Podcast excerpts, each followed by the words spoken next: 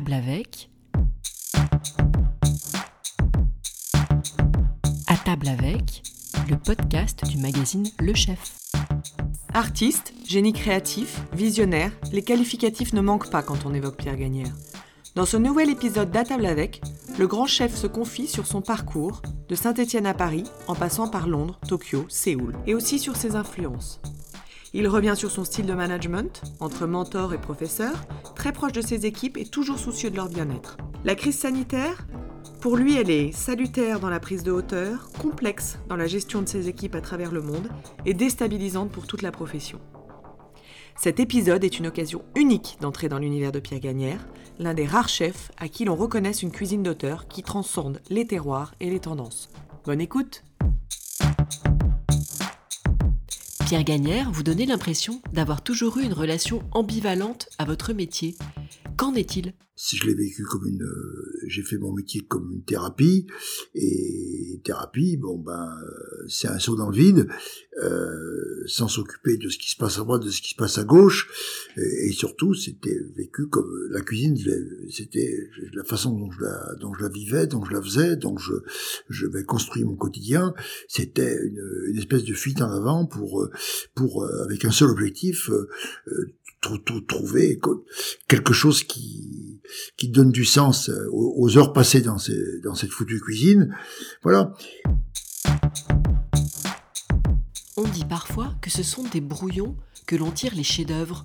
Est-ce que cela peut s'appliquer à votre expérience stéphanoise? Ah ben totalement, non mais ça c'est bien évidemment, hein, bien sûr. Et en plus c'était euh, au-delà de l'aspect euh, financier, qui bien sûr est un peu dramatique, cette période de silence elle m'a vraiment permis de, construire ma cuisine. Moi, j'étais toujours euh, effaré par ces restaurants parisiens qui étaient pleins. Et je me disais, mais, mais comment font-ils pour réfléchir, pour penser, pour euh, poser un peu leur, leur, euh, travail? Moi qui, qui changeais 20 fois d'idées par jour. Restaurant ou commerce, pas facile d'accorder les deux selon Pierre Gagnère donc j'étais dans une démarche euh, qui était tout sauf, commerciale. Et puis euh, j'ai compris, euh, mais, je le savais puisque mes parents tenaient, un commerce hein, de bouche, un restaurant, à savoir un restaurant, que c'est un commerce. Mais justement, c'est ce que je voulais pas, c'est que ce soit un commerce. Et c'est toute la difficulté de ce métier. On fait un commerce, quoi. Il va bien falloir raisonner comme un commerçant, quoi. Quelle place pour la créativité?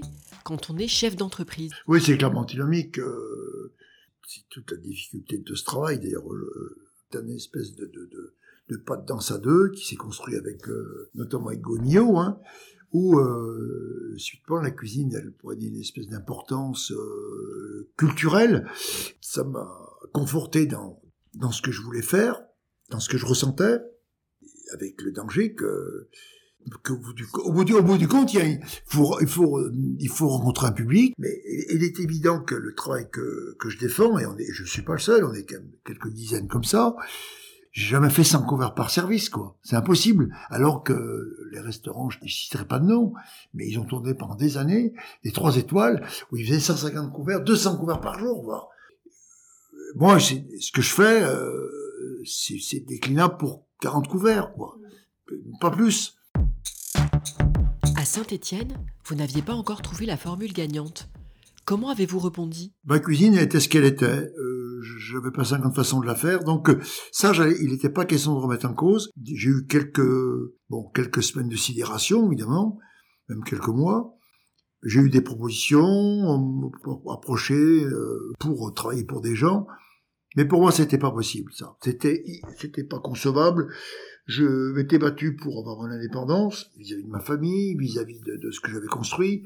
Donc, mon obsession, c'était trouver un lieu qui permette de rebondir. Et c'est vrai que il y a ce qu'on appelle un alignement de planète sur deux, trois, deux, trois sujets. Et, et la chance que j'ai eue, c'est de trouver le bon endroit, la bonne dimension, le bon format pour redémarrer tout de suite avec une équipe. Tous les éléments étaient en place pour redémarrer.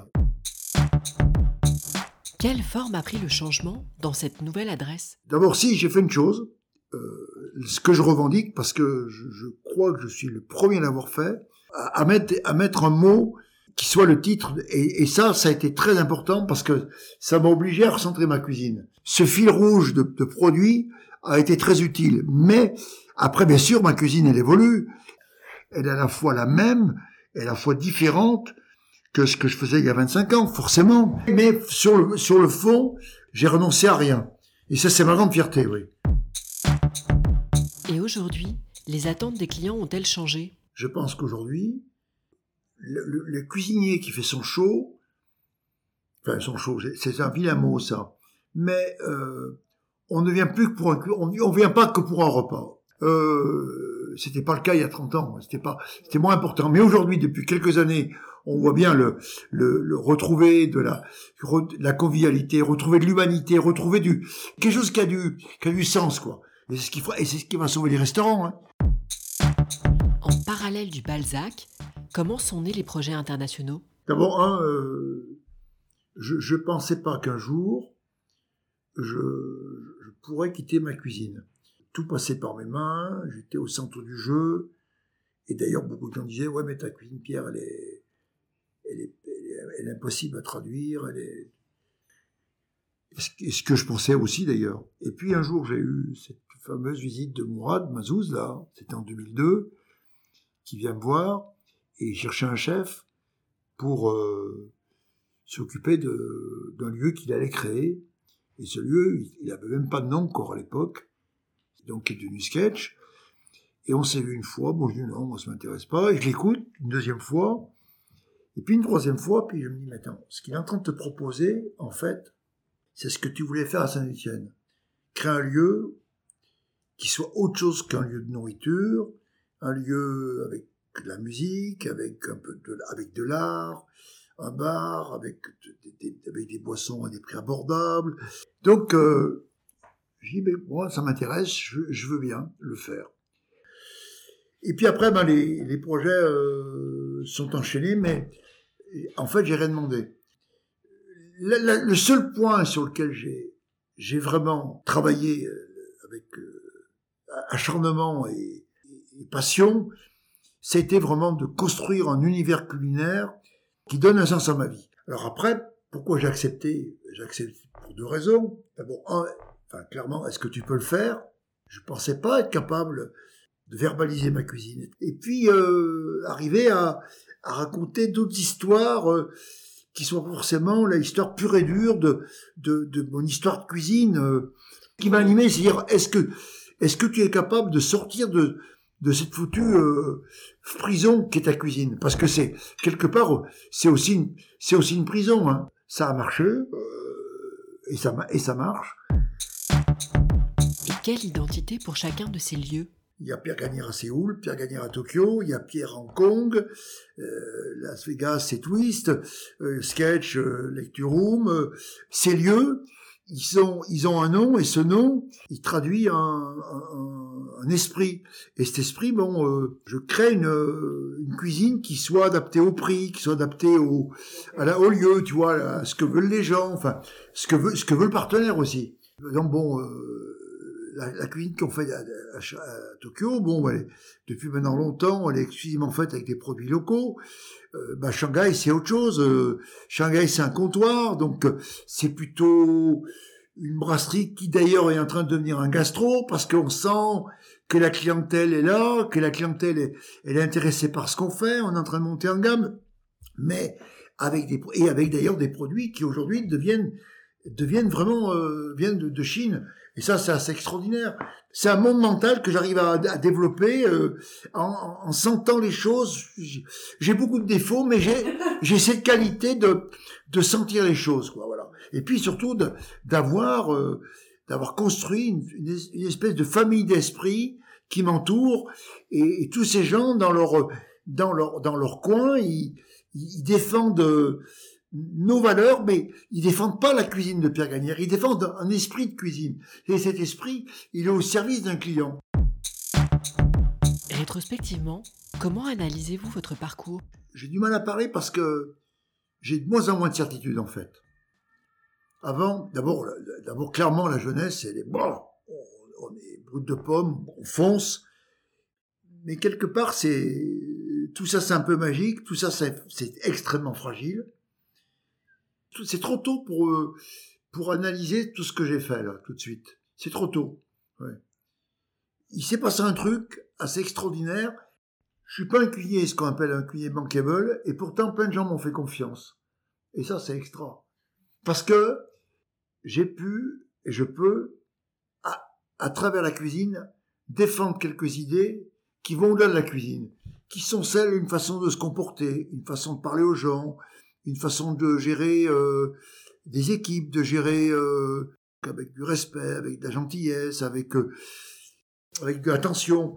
Par exemple, quand j'accepte un projet, bien évidemment, j'essaie de défendre euh, au mieux mes intérêts en étant raisonnable, mais, mais bien évidemment, je défends toujours, et c'est capital, les, équipes qui vont défendre notre, notre, notre histoire. C'est pas tout pour, ma pomme.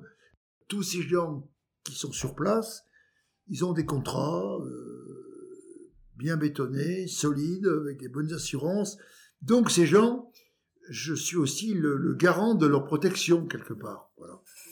Et ça, c'est très important. Et c'est pour ça que ça, et c'est aussi pour ça que ça dure, et c'est aussi pour ça que les gens y restent. La cuisine, un métier qui consume. Ah ben je pense qu'elle nous bouffe tous, la cuisine. Je pense que tous les gens que tu, que tu côtoies euh, par le magazine sont des gens passionnés. Comme tous les métiers, quand, quand les métiers on les fait avec, euh, avec passion, euh, il y a un moment, euh, si je retourne sur, euh, sur le passé, j'ai vu très peu de concerts, j'ai vu très, très peu de pièces de théâtre, euh, euh, voilà. Donc, alors effectivement, c'est je, lis, donc la, lire c'est facile quoi. Dans notre métier, nous, ben, il est, il euh, bon, on est pris du matin, à minuit, ben, les, les, théâtres ont fermé, hein, voilà. Donc, d'ailleurs là, c'est là le problème aujourd'hui, peut-être des jeunes générations qui ont peut-être envie de travailler différemment, de vivre différemment. Et là, et là, avec ce qui se passe en ce moment avec le Covid, ça va accentuer sans doute une, évolution du métier. Et ça va être intéressant de savoir ce qui va se passer dans les mois qui viennent, les années qui viennent. Parce que ça va changer. Mais il restera des fous, hein. Il y en aura des, il y en aura des dingues, hein. Aujourd'hui, bon, je suis à un moment de ma vie où je peux dire que, bon, oui, je pense que j'ai été, j'ai été gagné par une forme de folie, euh, par la folie de ce boulot euh, qui m'a qui m'a qui m'a bouffé complètement. Hein. Euh, et je, mais je m'en sors plutôt pas mal. Hein. Je me ressors sur le plan euh, à la fois physique et psychologique. Hein. J'ai été dingue, j'ai été dans des, des états seconds, mais j'ai jamais pété les plombs, jamais, jamais. J'ai la chance d'avoir une une bonne santé psychologique et, et aussi peut-être d'évacuer assez vite les problèmes. Alors que je suis quelqu'un de très émotif, mais je j'arrive assez vite à passer à autre chose. Et puis quand même, le fait d'être euh, avec tout ce que ça implique comme problème et comme, euh, angoisse et comme stress, le fait d'être mon patron depuis toujours. Et le fait de ne pas avoir quelqu'un au-dessus de vous qui vous met la pression, euh, je préfère être un cuisinier qui a gagné pendant des années 2000 euros qu'être un cuisinier un peu vedette à 15 000 euros.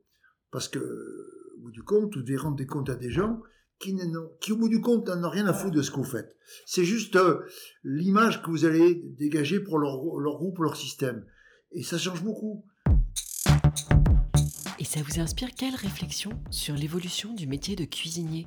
Aujourd'hui, ce qu'il faudrait sans doute, c'est qu'on passe à un autre stade, mais on n'est pas là, on n'en est pas là pour l'instant, plus tout le monde est fermé, au stade où, où vraiment la, la profession se mettent autour de la table avec les pouvoirs publics et là disent comment peut-on faire pour travailler raisonnablement mais rester dans la loi?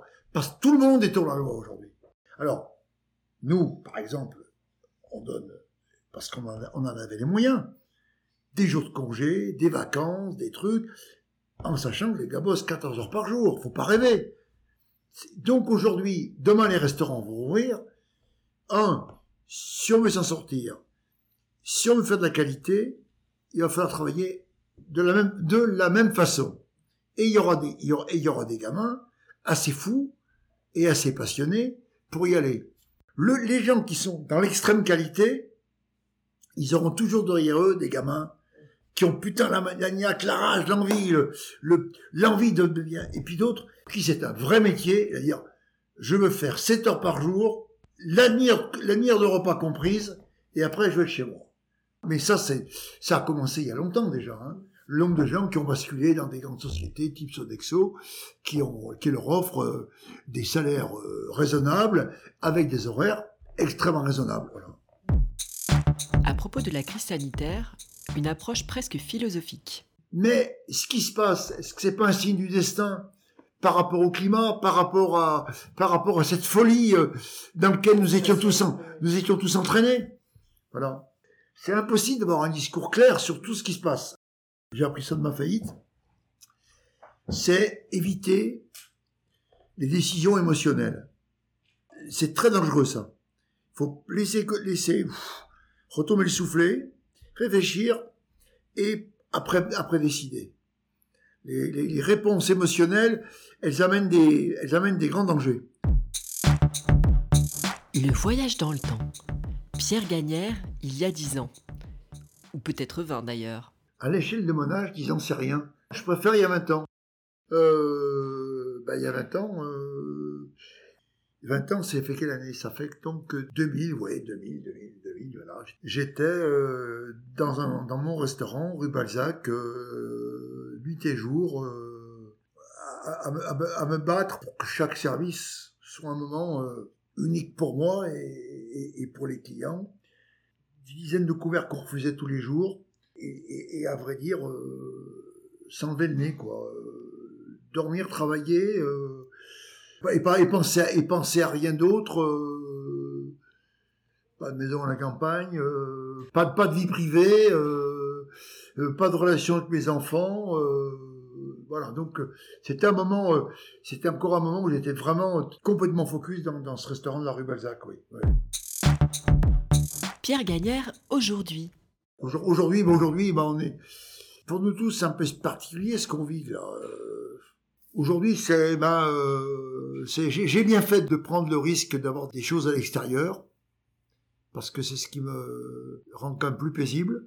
C'est aussi ce qui me permet de vous recevoir dans cet endroit que j'ai pu acheter il y a deux ans ce qui me permet d'avoir euh, récupéré également euh, l'ancien Gaïa qui est devenu notre restaurant italien, c'est d'avoir pu euh, pendant ce confinement faire des travaux comme assez importants qui fait qu'on a un lieu qui quand même est complètement nouveau et très beau avec des équipes qui aujourd'hui sont à l'arrêt mais prêtes à, repartir au, au, combat. Et puis et puis une vie privée paisible que j'ai pu reconstruire des rapports avec mes enfants euh, avec qui je m'entends très bien. C'est plutôt un bilan euh, très très positif. J'ai beaucoup de chance. Beaucoup, beaucoup de chance. Pierre Gagnère, dans dix ans. Ah, alors là, dans dix ans, je pense que je serai encore au boulot. Il n'y a pas de raison. Il n'y a pas de raison parce que j'ai des, j'ai des, il y a des gens qui m'accompagnent. Il y a des gens qui sont prêts à poursuivre l'aventure, mais j'espère je croise les doigts, que le destin m'aidera à trouver la bonne solution pour me retirer euh, sur la pointe des pieds et par culon et sans regret et avec joie euh, voilà. J'ai rien à transmettre. J'ai pas de building j'ai pas de bien. J'ai un esprit de travail euh, on, verra, voilà. Mais c'est la, solution elle viendra des gens qui m'entourent. C'est pas moi qui trouverai la solution le portrait chinois. Si vous étiez une destination Ah ben je dirais quand même la montagne, hein, quand même. J'ai une maison en Belle-Île. Je me suis aperçu, mais trop tard, mais que je préférais la montagne. Et pourquoi? C'est facile, hein, je l'ai compris. Euh, je l'ai compris.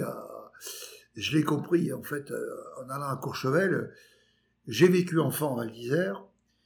Et mes parents étaient très très heureux à Val d'Isère. Et, les emmerdes ont commencé lorsqu'ils ont quitté la montagne pas parce qu'ils étaient dans la, dans, la, dans, la, panade, au contraire, ils ont, ils ont ce restaurant Le Fleury qui a marché, qui marchait très bien. Mais mes parents étaient pas heureux, alors que mes parents étaient parfaitement heureux à la montagne. Je, j'adore la montagne.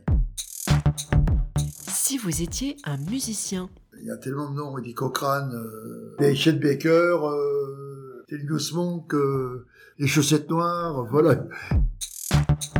Si vous exerciez un autre métier. Je sais pas. Ouais, si, c'est un entraîneur d'une équipe de foot. Il n'y a que ça qui fait qu'on avance bien, les équipes. Le plat de votre enfance. Oh, une, une biscotte avec un peu de beurre et du chocolat poulain râpé. C'était vraiment très simple. Votre ingrédient fétiche. Eh ben, les fétiches, ils évoluent au gré, au gré- de 10 ans en 10 ans, justement. Il y a eu une grande époque betterave rouge, et puis euh, il y a eu l'époque huître, euh, jambon cru, et puis là, euh, ben, il n'y a pas d'élément fétiche en ce moment. Non, non. Rendez-vous le mois prochain pour un nouvel épisode d'À table avec.